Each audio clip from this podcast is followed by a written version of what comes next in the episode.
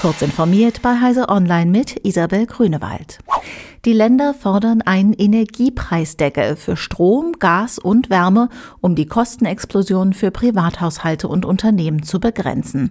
Das kündigte Nordrhein-Westfalens Ministerpräsident Henrik Wüst nach einer Sonderkonferenz der Ministerpräsidenten zum geplanten Entlastungspaket 3 in Berlin an. Die Bundesregierung müsse sich zügig auf ein Modell einigen, mahnte der Vorsitzende der Ministerpräsidentenkonferenz. Die großen Herausforderungen seien nur gemeinsam zu stemmen.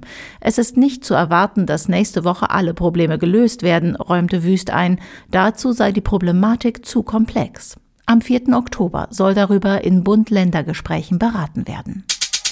Die schwedische Küstenwache hat ein weiteres Leck an der Gaspipeline Nord Stream 2 entdeckt. Dem Bericht der Nachrichtenagentur Reuters nach soll das vierte Leck nordwestlich der Insel Bornholm im ausschließlichen Seegebiet Schwedens liegen. Das Leck erstrecke sich über eine Länge von 200 Metern.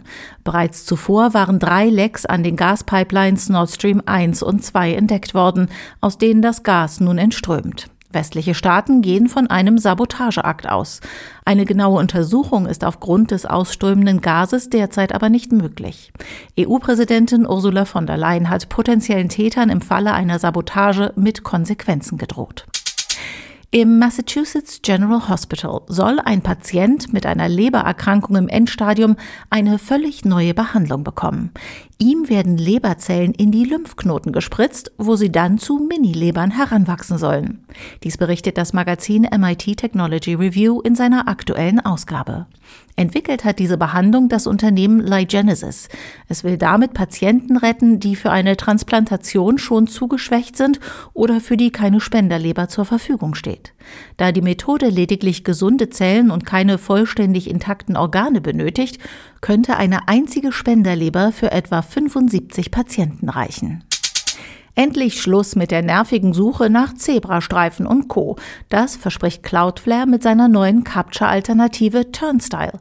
Das Validierungstool des US-Unternehmens befindet sich ab sofort in einer offenen Beta und soll für Internet-User beim Surfen unsichtbar agieren. Cloudflare tritt damit in direkte Konkurrenz zum eigenen Capture-Dienst. Vor allem aber hofft der Anbieter, Googles Recapture ablösen zu können, das im Netz vor allem für die häufig verlangten Bildersuchaufgaben berüchtigt ist. Diese und weitere aktuelle Nachrichten finden Sie ausführlich auf heise.de. Werbung Digitalisierung und Nachhaltigkeit. Die Bits und Bäume Konferenz bringt diese beiden Zukunftsthemen in der TU Berlin zusammen. Vom 30. September bis zum 2. Oktober geht es in mehr als 200 Workshops und Vorträgen um Themen wie Open Data, die Repair-Bewegung oder digitalen Kolonialismus. ReferentInnen kommen aus Zivilgesellschaft, Wissenschaft, Wirtschaft und Politik. Tickets gibt es unter bits- und-bäume.de.